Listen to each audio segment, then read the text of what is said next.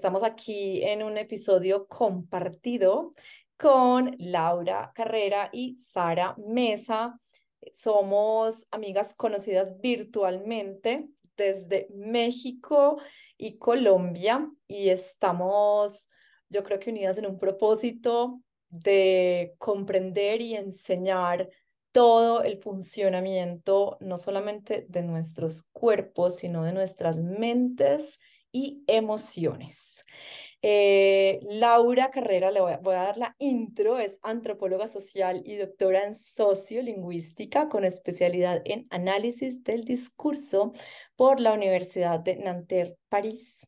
Además, tiene un currículum que no puedo leérselos todo porque entonces me tomo la media hora del podcast, pero es de verdad una maestra en muchísimos temas, ha trabajado eh, con la policía muchos años en México, también fue presidenta de la escuela Iberpol y tiene posgrados en neuroeducación de la Universidad de Barcelona, educación emocional y bienestar de la misma universidad y creó un modelo muy chévere que se llama Servir y Proteger desde el Bienestar es conferencista, ha participado en múltiples foros, asesora de, bueno, ella nos contará, después les paso su link y tiene un podcast que se llama Despertar Emocional, que es de lo que hablaremos hoy porque lo que está detrás de este propósito me mueve mucho, me produce curiosidad,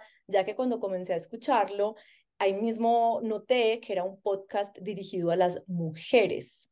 Entonces, Lauri, bienvenida a Mejores Personas, Mejor Planeta. Eh, luego de este resumen de tu súper, súper trayectoria, estoy muy contenta de que estemos acá. ¿Cómo estás? Hola Sara, pues estoy muy bien y muy contenta de que me hayas invitado a este, a este episodio de Mejores Personas, Mejor Planeta, que me parece espectacular. Entonces, muchas gracias por, por invitarme y, y, pues saludos a todos los que verán este, este oirán o verán este verán, verán. Pues Lauris, bienvenida. Eh, de toda tu trayectoria, eh, tú empezaste a trabajar mucho más con el cuerpo policial y con todo lo que gira alrededor de selección de personal, etcétera, pero luego en, en tu camino también sé que migraste a un trabajo con mujeres. Entonces, yo quiero que tú nos expliques un poquito este camino y por qué llegas a despertar emocional. Bueno, eh, fue al revés. En realidad yo trabajé muchos años con mujeres, he estado en varios puestos de la administración pública, pero Em, hace 15, 20 años empecé a trabajar con el tema de violencia contra las mujeres y eso lo que me implicó también es entender los entornos de violencia que estábamos viviendo en México. Em, y al mismo tiempo que era yo, mm, eh, era la comisionada para prevenir y erradicar la violencia contra las mujeres, también dirigía otro, otro centro eh, de trabajo que se llamaba Centro de eh, Centro Nacional para Prevenir y Erradicar la Violencia contra las Mujeres y el otro el Centro para la Prevención Social de la Violencia y la Delincuencia. Entonces, por un lado estaba yo trabajando el tema de, de la violencia contra las mujeres, pero también trabajaba el tema de prevención de violencia y delincuencia del Sistema Nacional de Seguridad Pública. Entonces, un tema que me empezó, empezó en México muy fuerte hace 15, 20 años es el tema de la violencia, que bueno, pues ustedes en Colombia también lo han vivido y nosotros pues muchas de las cosas que empezamos a ver para poder enfrentar los temas de la violencia era ver muchos modelos también de, de, Colombia. Entonces, eh, lo que me di cuenta es que había de, en las bases, como en la cultura, en la lo que se estaba gestando en los medios de comunicación, etcétera, pues esta violencia, por un lado la violencia contra las mujeres, pero por el otro lado una violencia que se estaba generalizando. Entonces me empecé a meter a tratar de entender por qué América Latina es el continente más violento eh, por qué hay países con tanta violencia, en qué momento llega la violencia y detona, y esto cómo tiene que ver también en la violencia contra las mujeres, porque esos ámbitos también lo que hacen es potenciar no todavía más la violencia contra las mujeres cuando las sociedades pues no, no tienen una cultura madura, digamos, en, en, en, en relación a cómo vemos a las mujeres, digámoslo de esta manera. Entonces, eh, fue en eso y eh, al mismo tiempo estuve trabajando en Colombia, este, algunos, algún tiempo, el periodo más, más largo que estuve en Colombia fue un mes y estuve trabajando también en Centroamérica, en, sobre todo en todo Centroamérica, salvo Nicaragua, pero en, particularmente en El Salvador, que también estaba en un nivel de violencia impresionante, y también estuve trabajando en Panamá. Y eso lo que hizo es que pues yo me metiera más, metiera más, y me di cuenta de que había algo que tenía que ver con el desarrollo emocional, ¿no? Es decir, que había algo que tenía que ver con el desarrollo emocional y por el otro lado me di cuenta, siempre me ha interesado todo este tema de la del cerebro desde los noventas y luego cuando este Bill Clinton, mm, no, este Obama, el presidente Obama de Estados Unidos eh, designó recursos para todo este proyecto Brain que, que empezó a tener mucho impacto entonces llegó un momento en que ligué las dos cosas, o sea, toda la parte del desarrollo de la neurociencia con el tema del el desarrollo emocional. Y cuando salgo de todo esto y viene la pandemia, bueno, un poco antes de la pandemia, estaba yo ya trabajando pues estrategias neuroeducativas para entender el tema de la violencia en realidad. Y eh, todo este tema que tiene que ver con la educación también de, de los hijos. Y en los últimos años, antes de la pandemia, estuve trabajando con la Policía Federal de México, fui policía, trabajé mucho con la Policía de Colombia, mucho con las policías de, en general de América Latina, eh, porque fui presidenta de la Escuela Iberpol y fui presidenta de la Red de Internacionalización Educativa, de Escuela de Policías y este es mi, no sé, se está aprendiendo mi, ¿cómo se llama? La vocecita esa que te habla. Entonces, bueno, el caso es que este, me metí en todo eso y dije también, o sea, vi el sufrimiento de los policías, ¿no? Es decir, cómo los policías en todos nuestros países, en algunos países tienen, son más una autoridad, pero en América Latina son muy desdeñados, muy maltratados. Y me di cuenta que también estaban como en crisis emocionales, donde no tratábamos todo el tema del estrés postraumático ni todo lo que estaban viviendo. Y en México y en varios países los policías son vistos como de quinta, ¿no? Es decir, no son personas realmente, sino que son la autoridad y las maltratamos muchísimo. Y me di cuenta que los policías sufrían muchísimo, que tenían muchos problemas, que tenían mucha violencia intrafamiliar, que tenían varias parejas y ese tipo de cuestiones, y entonces me metí a todo este trabajo eh, sobre educación emocional. Entonces, pues esa es, esa es la, la, trayectoria. Y después, bueno, pues sigo trabajando mucho el tema de mujeres. En realidad, el modelo que mencionaste hace un rato de servir y proteger desde el bienestar esta, esta frase de servir y proteger es una frase de, policías, o sea, la usan mucho en Estados Unidos y en todo el mundo. Entonces yo dije, voy a servir y proteger desde mi bienestar, hablando de policías. Entonces el primer modelo de educación emocional que desarrollé lo hice basado, o sea, enfocado al tema policial pero es muy complejo porque los policías, como otras ramas también, los militares y todo eso, pues se, se comen, se tragan las emociones. Es muy difícil trabajar esto, estos temas con policías, pero también trabajé con policías en México sobre estos temas y también trabajé este, con Perú a distancia, ¿no? Entonces, pues en eso me metí, eso trabajé y, y al final decidí el modelo de servir y proteger eh, y al bienestar, lo que, lo que dije es, bueno, vamos a enfocarlo a mujeres que son mucho más abiertas y que estamos también después de la pandemia y con todo esto que ha surgido a nivel mundial, pues es una crisis de salud mental. Entonces dije, pues el tema emocional es la base y lo que estoy aplicando en despertar emocional, pues es todo el modelo, hay varios modelos, pues el original del, de Salovey y Meyer, que son los hace 30 años, 40, casi 40 años que ellos crearon ese modelo. Luego estuvo Daniel Goleman, que creó su modelo de inteligencia emocional. Y luego hay otros en torno y yo seguí a los de Barcelona. Entonces hice un posgrado en neurociencia aplicado a la educación y luego otro posgrado en educación emocional y con eso un montón de cursos, ¿no? Que tienen que ver con neurociencia y educación emocional. Entonces lo dirigí a mujeres porque también el peso de las mujeres que están, eh, pues, con toda esa carga emocional y que la gente pues tú te das cuenta también como, como médica que eres, pues está, la gente no sabe qué siente, ¿no? No sabe dónde lo siente y aparte no sabe cómo nombrar lo que siente.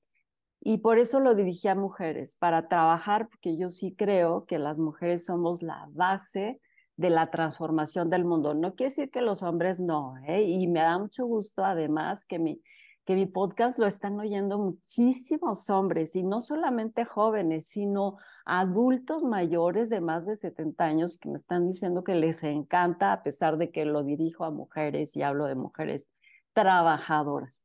Entonces mi podcast está dirigido a mujeres trabajadoras que tienen que dejar a su casa, que ir a trabajar y que están a veces con este burnout o con este agobio y que no pueden a veces ni saber lo que están sintiendo. De eso se trata. Me encanta todo lo que has dicho. Tengo por ahí 300 preguntas y opiniones porque yo, yo pensaba que había sido al revés, pero bueno, igual dio la vuelta. Es decir, como mujeres, policía, luego dirigido a mujeres. Em, pero cuando hablabas de esa situación de los hombres que no son capaces de expresar sus emociones, porque mm, claramente carecen de las herramientas. Las mujeres hoy en día, muchas también carecemos de herramientas porque estamos ya en una generación donde la equidad o igualdad, como lo queramos llamar, de género, ha hecho que las mujeres pues seamos muy tough, seamos como, sí, o sea, yo puedo con todo. Yo de hecho molesto con mis hijos y les digo, mamá Hulk, carga un niño, carga el otro, carga la mochila, pero también carga un niño y al otro y a la mochila emocional.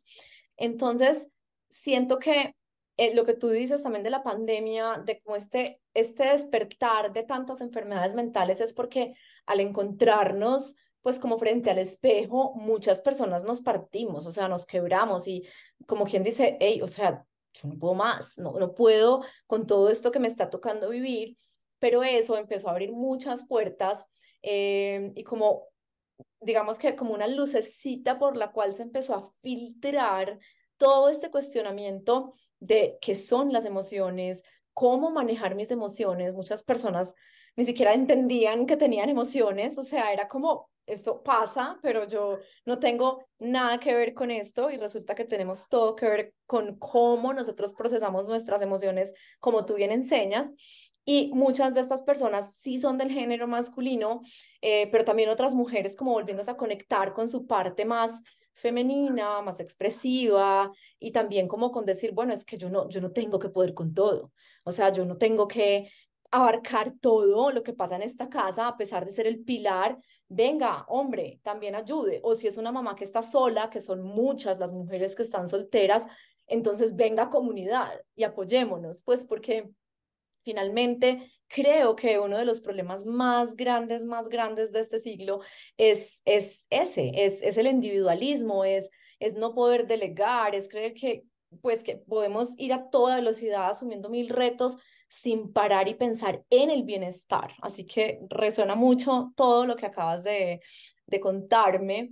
Y también me parece súper lindo que muchas personas de diferentes edades del género masculino pues se acerquen a este conocimiento que tú estás hoy compartiendo.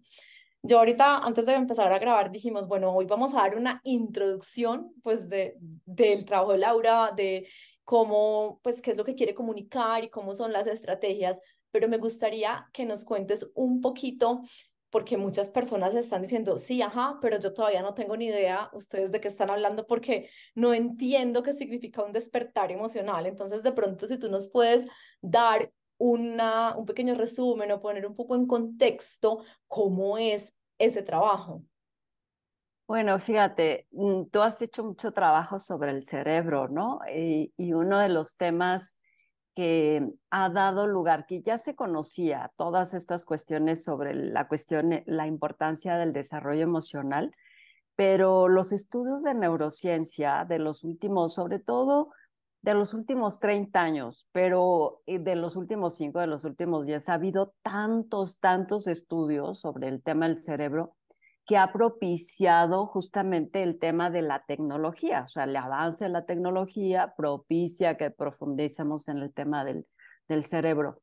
Y como te digo, aunque pues muchos psicólogos del siglo antepasado, principios del pasado y a lo largo del pasado hablaban de la importancia de las emociones ya, la, la, neurociencia y todos los elementos tecnológicos que hoy existen dan lugar a que em, eh, podamos saber ya con toda certeza la importancia de las, de las emociones en nuestra vida. Si tú hablabas de emociones, por ejemplo, en el mundo empresarial o en el escolar en la década de los noventas, pues todo el mundo se burlaba de los que hablaban de eso. Es decir, ¿cómo emociones? ¿No? Aquí es el tema de la razón. Y hoy sabemos que todas las decisiones y lo que hacemos y nuestro trabajo y nuestra vida y nuestra vida cotidiana está atravesada por nuestro mundo emocional, que no es justamente la razón o la lógica o la parte prefrontal la, la única que decide, sino que decide una parte del interior del cerebro que está en el, eh, como en el centro, en lo más profundo, que es el, el, sistema límbico y que en el sistema límbico hay cantidad de, de, no te voy a enseñar a ti que tú conoces muy bien todas esas cosas, pero bueno, que tenemos unas amígdalas, no las de aquí, sino las amígdalas cerebrales, con otros componentes que tienen que ver mucho con el tema emocional. Entonces, hoy ya, como tú lo acabas de decir, como que ya pues nos estamos abriendo de que el mundo emocional es la clave y que el mundo empresarial, todas las decisiones, incluso en dónde vas a invertir y qué trabajo vas a hacer y etcétera, pues tú puedes tener todo tu razonamiento y tu checklist de todo lo que estás razonando, pero al final quien decide que con la parte con la que decides es con el sistema límbico anunado con el sistema, con la parte, digamos, prefrontal del cerebro. Entonces, em, yo creo que estamos como en la era de las emociones. No sé si tú con toda tu experiencia pues te das cuenta de que afortunadamente estamos entrando a ver, bueno, pues ¿qué, qué siento, dónde lo siento y cómo se llama eso que siento, sobre todo en países como los nuestros que estamos en la ansiedad, en el estrés, ¿no? en la impaciencia, en la impulsividad, en la agresión y la violencia. Y todo esto que acabo de mencionar, pues son emociones, o sea, incluyendo la violencia. La violencia es un comportamiento, pero también es una emoción. Entonces, entender ese tipo de cuestiones nos va a permitir, me parece, pues diseñar este, proyectos, programas, políticas que atiendan desde la emoción y no desde digamos, procesos de razonamiento, ¿no? Es como estos que tuvimos de di no a las drogas, ¿no? Pues sí, di no, yo le digo no a las drogas, pero ¿qué estoy sintiendo adentro? ¿Cómo lo estoy sintiendo? ¿Por qué lo estoy haciendo? Y eso es muy importante. El bullying, estamos teniendo mucho bullying en las escuelas. Quiero decirte que en México tenemos vergonzosos primeros lugares como, por ejemplo, el bullying en las escuelas, eh, nuestros países están sumidos en el estrés laboral. Somos de los primeros lugares a nivel mundial. No sé cómo está Colombia, pero México es de los primeros lugares a nivel mundial en el tema de estrés laboral. Entonces, pues la gente, ¿qué da eso? Pues la gente está asustada, agobiada, enojada, ¿Y qué sucede? Pues que no produces igual. Si no estás contenta, si no estás bien, si no eres, pues esa palabra que a veces nos da miedo decir como una cuestión medio utópica, si no eres bien feliz, pues no haces las cosas. O sea, si no estás contenta, si no tienes momentos de alegría, si que los identifiques o que los provoques o que los sepas provocar, porque una vez que sabes que tu emoción es clave, pues entonces tú te empiezas a provocar como tú decías, agarras tu mochila, empiezas tu mochila emocional, empiezas a ver todo lo que trae adentro y dices, no, pues aquí traigo la ansiedad, aquí traigo el estrés, aquí traigo el agobio, aquí traigo, eh, estoy abrumada, todas esas emociones y dices, bueno, pues esas a lo mejor no las puedo quitar, pero le voy a meter un poquito de alegría y le voy a meter un poquito de felicidad y le voy a meter eh, todos los temas del bienestar, ¿no? Entonces, y empiezo a trabajar con ellas. Entonces, a lo mejor no puedes descargar toda tu mochila, pero empiezas a cargarle de otras cosas. Y de eso nunca nos dábamos cuenta, Sara. O sea, es, todo es reciente, o sea, todo no tiene más. Hay mucha gente que lo está diciendo desde hace décadas, pero que está tomando relevancia es ahorita, es en este momento. De acuerdo, y también al principio cuando hablabas de la violencia, siempre volvía a mí un tema que creo que también trabajar a través de las mujeres tiene todo el sentido del mundo, porque cuando tú te pones a pensar en la infancia que las personas violentas o los adultos violentos tuvieron, obviamente que tuvieron una infancia supremamente disfuncional, un hogar disfuncional, unos padres que también eran violentos, no había herramientas de autogestión en esos hogares. Entonces, pues los que ya somos adultos, igual, igual como, como dice molestando a mi mamá, igual los voy a traumatizar, o sea, igual, igual como padres siempre nos vamos a equivocar, pero si tenemos herramientas de autogestión y enseñamos en nuestra casa esas herramientas, sanar esos, entre comillas, traumas, pues, o lo que nos ha pasado, para ser mucho más sencillo, no solamente en los hogares, sino también en los colegios, pues mis hijos, por ejemplo, tienen clase de mindfulness en el colegio. Cuando yo era chiquita, pues ni sabía qué era el mindfulness.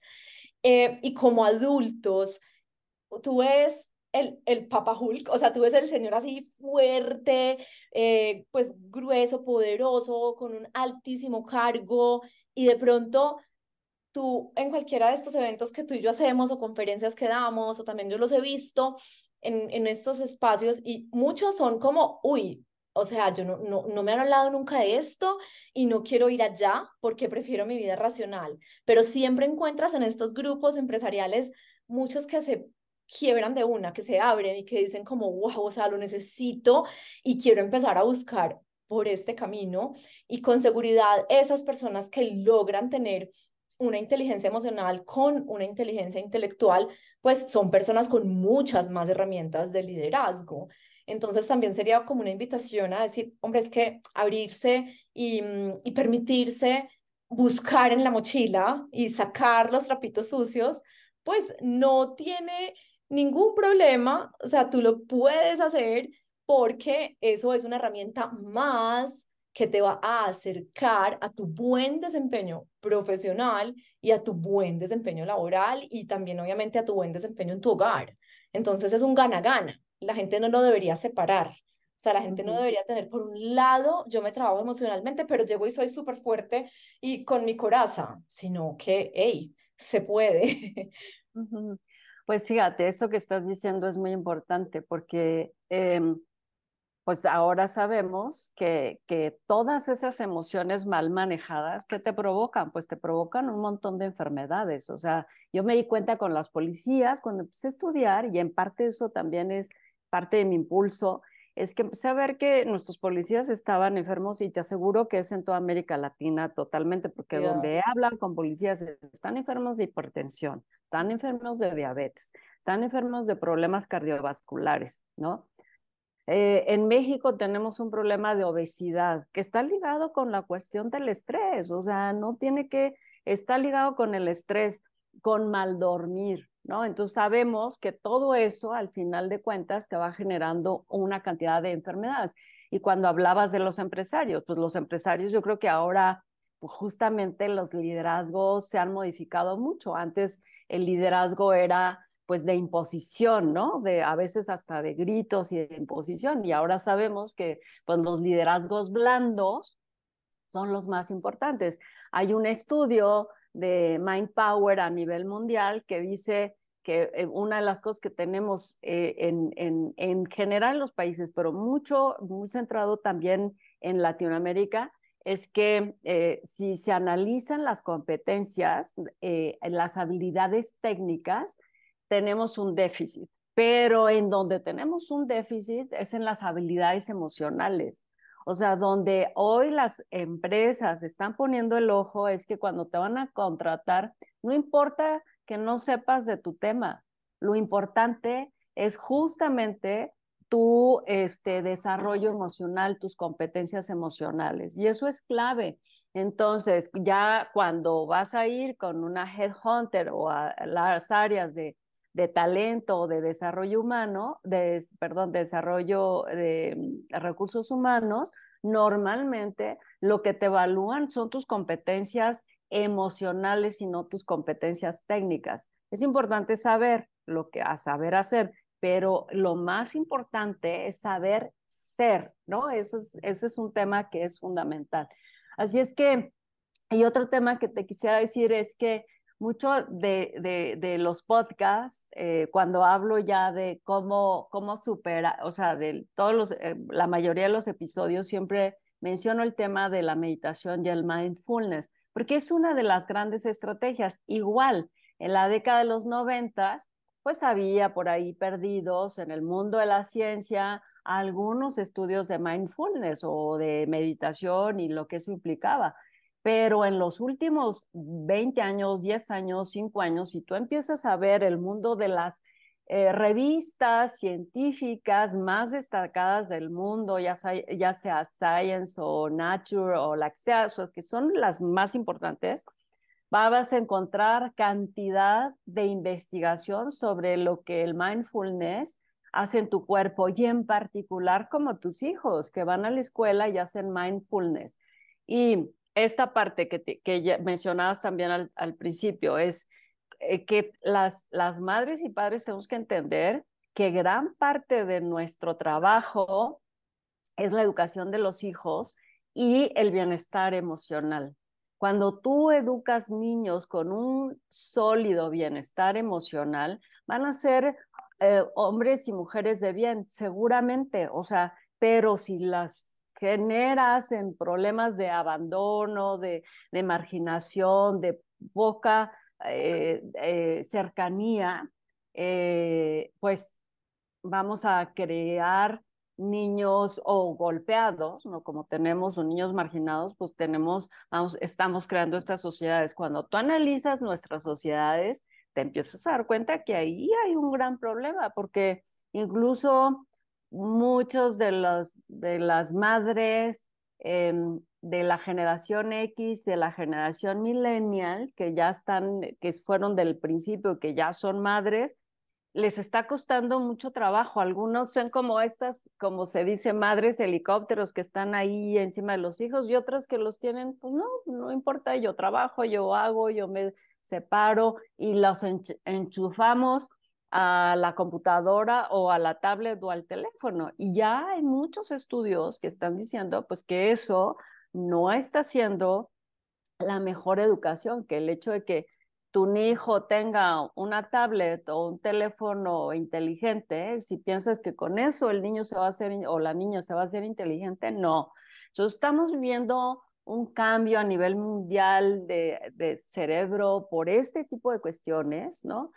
Em, yo te decía em, en, lo, en, lo que me preguntabas de cuál sería mi, eh, qué libro recomendaría que todo el mundo leyera. Es un libro muy complejo porque es de este tamaño y es de Sapolsky, pero es muy divertido leerlo y habla justamente de que, bueno, pues traemos nuestros genes y quiénes somos cuando nacemos, pero desde el momento que el bebé está en el vientre materno, empieza a absorber, absorber y lo que hace tu personalidad, traes un temperamento, pero lo que hace tu personalidad es lo que empacan tus, tu mamá y tu papá en tu cerebro, en tu mochila, ¿no? Es decir, te vas empacando, vas empacando. Entonces, si la empacas mal, pues vas a tener problemas. Y luego llegan a la escuela a los tres, cuatro años al preescolar y pues si ahí no hay atención y no hay atención de los docentes y los docentes están estresados y no saben cómo lidiar, si no saben que cada cerebro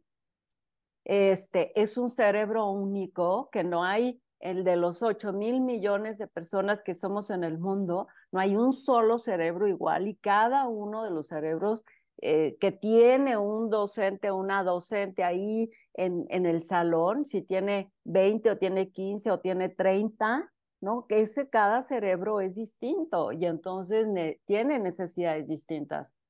Em, entonces es apasionante, Sara. Ve todas las cosas que han salido es en este espectacular. Yo ya tengo como una lista de lo que vamos a seguir hablando, porque por ejemplo, el tema de los niños y las pantallas para mí es un episodio entero. Eh, me parece súper importante, estrategias como sí, cuando no, eh, qué tipo de exposición. O sea, ese, Lauri, por favor, lo ponemos ahí en la lista.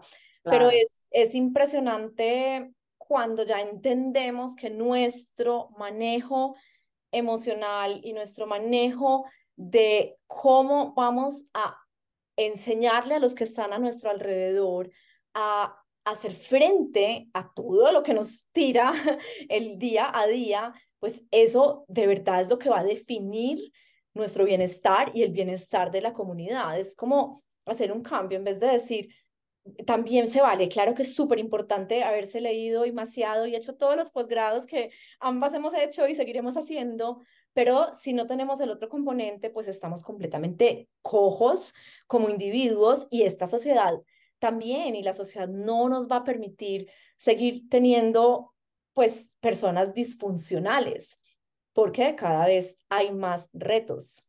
Pues Lauris, tenemos una lista interminable de temas muy chéveres que creo que podemos seguir tratando porque mm, este despertar emocional que tú hoy nos estás compartiendo, además por favor vayan y escuchen el podcast porque son unos episodios súper prácticos, basados en la ciencia, que para mí es fundamental en todo lo que, lo que recomiendo y lo que hablo en mi vida. Pues aquí tienen una maestra en estos temas con muchísima experiencia.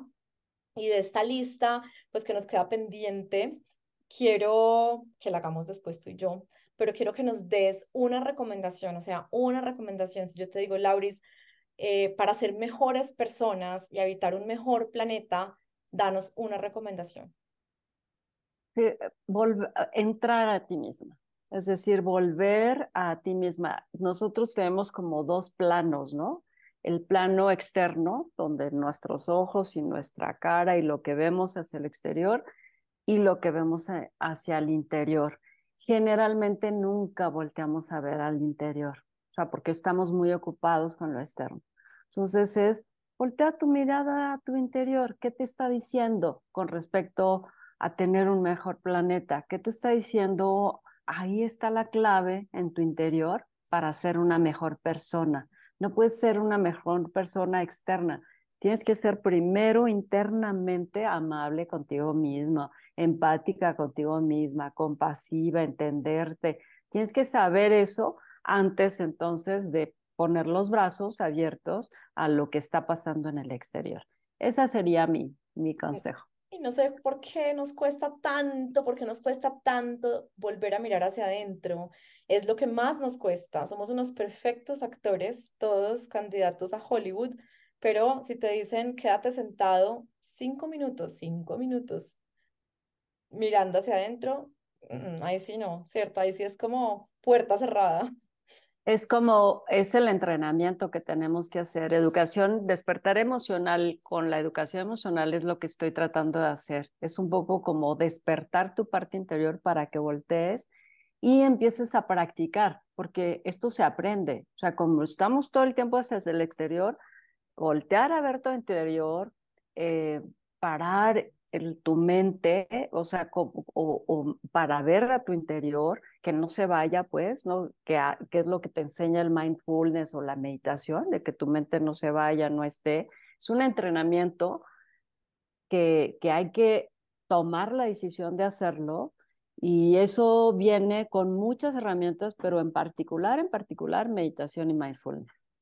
Estamos completamente de acuerdo. Y la buena noticia para los que nos escuchan es que sí se puede lograr, porque los comportamientos, creo que estarás de acuerdo conmigo, sí se pueden modificar. No sé si en México existe este dicho de genio y figura hasta la sepultura, pero en Colombia uno siempre le decían eso, entonces como quien dice, si ya es mal genio adolescente, pues se la llevó el diablo porque va a seguir así toda la vida y resulta que no. el cerebro se puede cambiar todo el tiempo, tus circuitos neuronales, ese es la, los, yo creo que de los grandes descubrimientos de este siglo es que tenemos un, un cerebro completamente plástico que lo podemos modificar, que podemos mover hábitos, podemos mover absolutamente todo y comportamientos, pero para eso es como el que hace básquetbol o fútbol, que tienes que hacer 50 mil tiros, tiros, tiros para poder de alguna manera modificar tu cerebro, para poder modificar tus comportamientos. Y voltear a ver al interior no es nada fácil. Hay un episodio que creo que es el 27, donde explico la red neuronal por defecto, que es la que te está todo el tiempo paseando por todos lados y tú ni en cuenta, o sea, ni cuenta te das que andas paseando por todos lados. Y esa red neuronal por defecto, que se estudió profundamente, lo que hace en ti, en tu cuerpo, pues te enferma. No te genera enfermedades si estás demasiado tiempo, así como que dejas ir a la mente por ahí. No, o sea, tienes que jalar a la mente, pero hay que entrenarlo. Eso se entrena. Qué felicidad, Laura. Sí, eso se entrena y yo llevo entrenándome, además que lo necesito bastante porque soy un ser impulsivo y con poca paciencia, pero ya he visto cambios, así que los, los inspiramos a que siempre eh, se entrenen todos los días, así como leemos, como vamos al gimnasio, como dormimos, pues uno de esos pilares es entrenar nuestra mente. Bueno, pues ha sido un placer gigante, gigante, ah. gigante tenerte acá. Eh, espero que para ti también, creo que sí. Me encantó, me encantó, muchísimas gracias. Espero que hayas disfrutado de este episodio compartido con Despertar Emocional con la doctora Laura Carrera. Este es el episodio número 8 de la tercera temporada de Mejores Personas, Mejor Planeta. Me encanta que me escribas comentarios, dudas y sugerencias de invitados o temas que quieras tratar. Quiero contarte que acabo de lanzar nuevas fechas para mi retiro Reset que será el 29 de febrero al 3 de marzo del año 2024.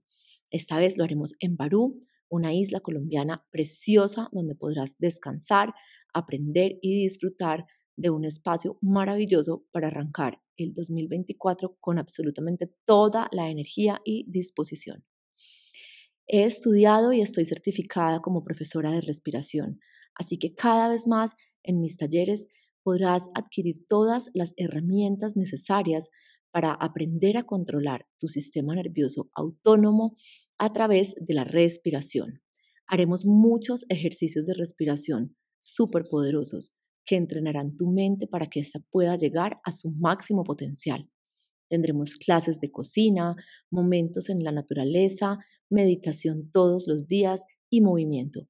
Si tienes ganas de asistir a este reset, no dudes en escribirme por este medio o a través de mi página www.doctorasaramesa.com y también puedes escribirme a través de Instagram en arroba saramesa. Si te gustó este episodio, no olvides calificar y compartir. Es la forma como me ayudas a que este contenido siga siendo gratuito y disponible para todos. Nos vemos en el próximo episodio.